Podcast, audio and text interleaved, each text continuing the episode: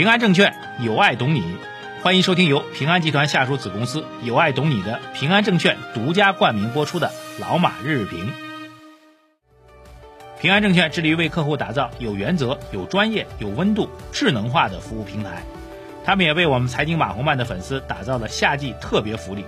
赶快通过节目下方二维码扫码领取福利，或者前往微信公众号“财经马红漫”对话框输入“平安”获取福利详情。好，各位老马日评的听众朋友们，二零二一年的九月十五号，今天周三啊，节目一开始呢，几个事情给大家通报一下啊。第一个呢，就今天晚上七点半，我们会有一场直播来送给大家啊，获取直播的参与方式，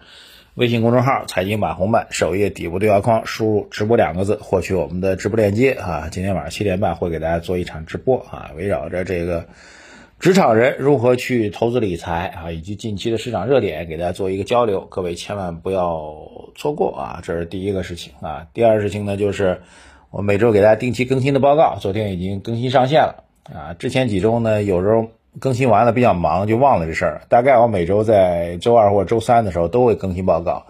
啊，报告呢只会在我们的公众号推送啊，然后呢过期也不补，所以各位务必要关注公众号，然后在周二、周三，大概周二吧，就您就可以发布关键词，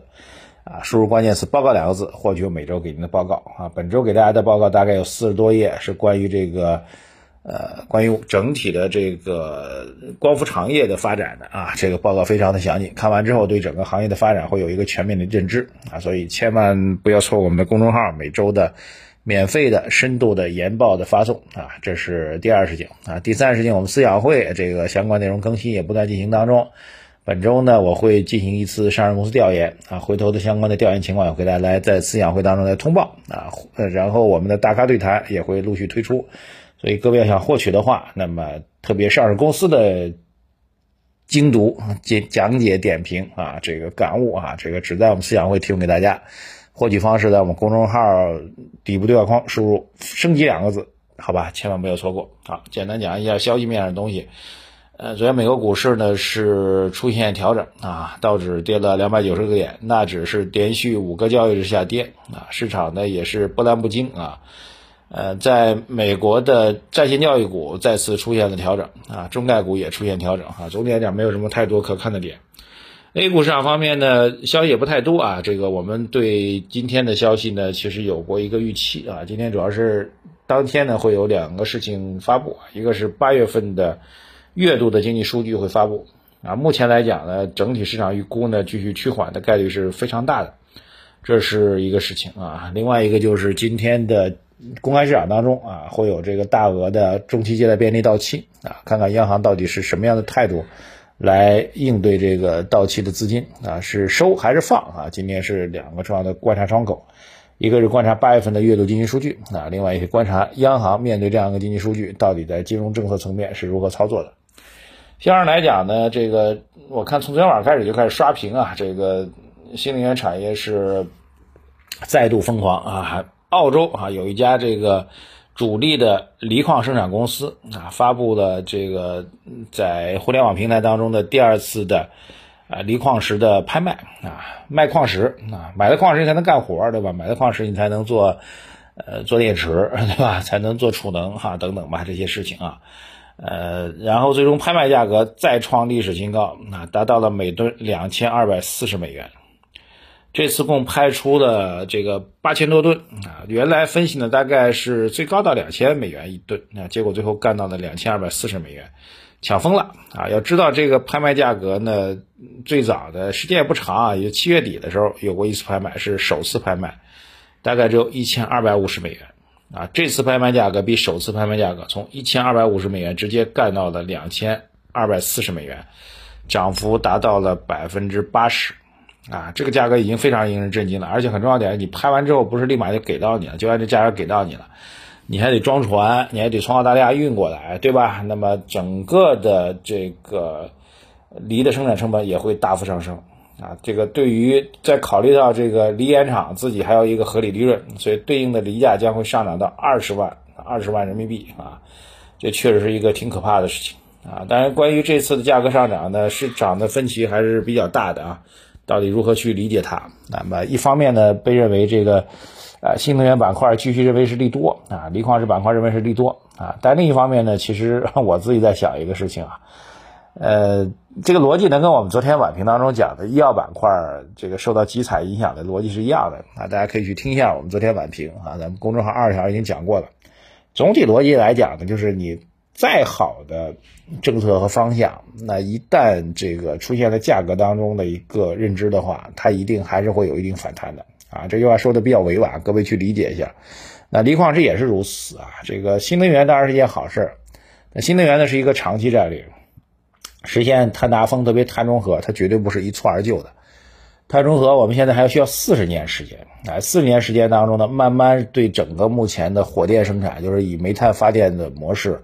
进行替代啊。但是短期说句实在话，替代的概率是整体的比例呢，肯定是缓慢的来进行替代的。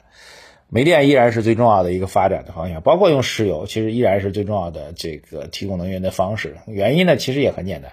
煤和电人类用了这么多年啊，这个上千年的使用，其实它背后一定有它自己的优势所在啊。就比如说，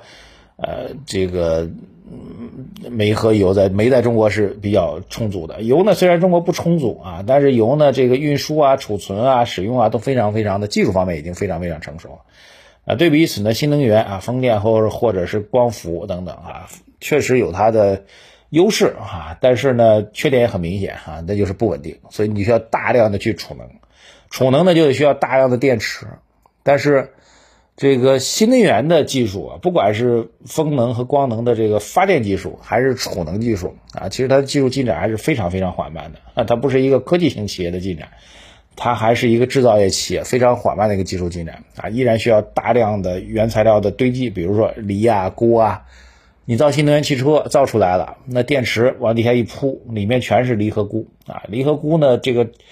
呃锂的价格在暴涨，钴呢大家也知道啊，钴这玩意儿是在刚果金是全球最大的这个生产地基地，但那边的政局军事状况非常不稳定，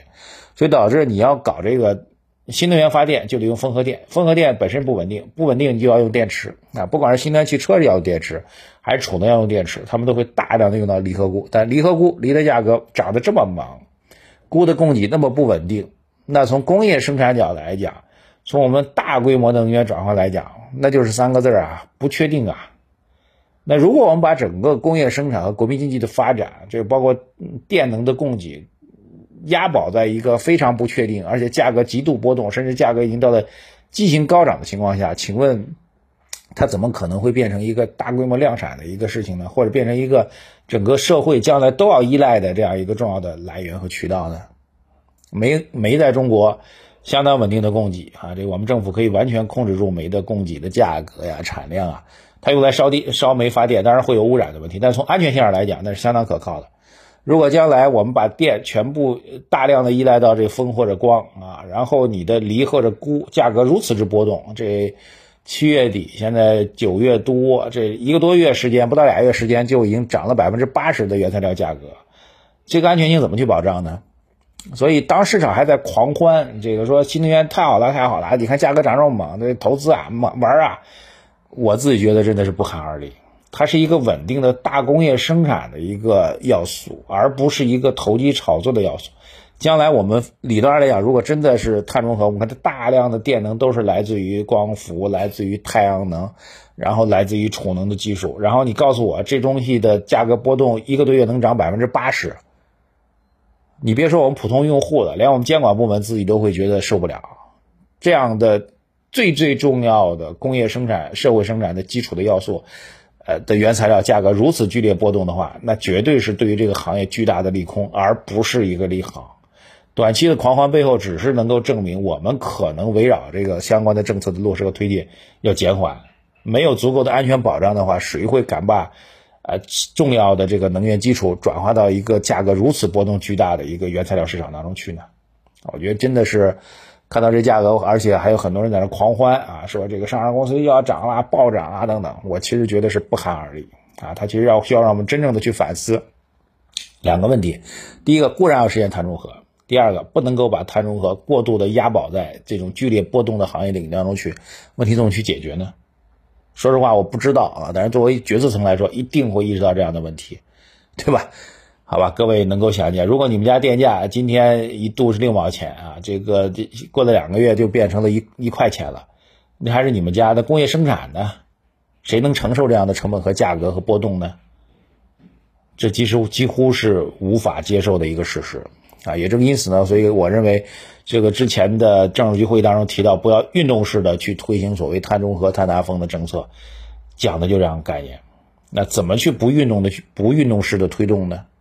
是不是应该在这种过度狂热以及过度夸大把四十年的政策变化集于一身啊？希望毕其功于一役的这种战略思路当中，或者投机思路当中去做一个修正呢？我们今天没有结论啊，但是我觉得这个苗头已经非常非常清楚了，好吧？今天晚上在直播的时候，给大家来聊聊这个事情。投投资，既然我们是投资，投资一定在资本市场当中是会过头的啊。这句话就放在这里了。好，谢谢大家。这个微信公众号“财经网红版”几个关键词都记住了。想要直播啊，输入直播；想要报告，输入报告；想要我们的思想会，输入升级。谢谢大家，再见。股市有风险，投资需谨慎。以上内容为主播个人观点，不构成具体投资建议。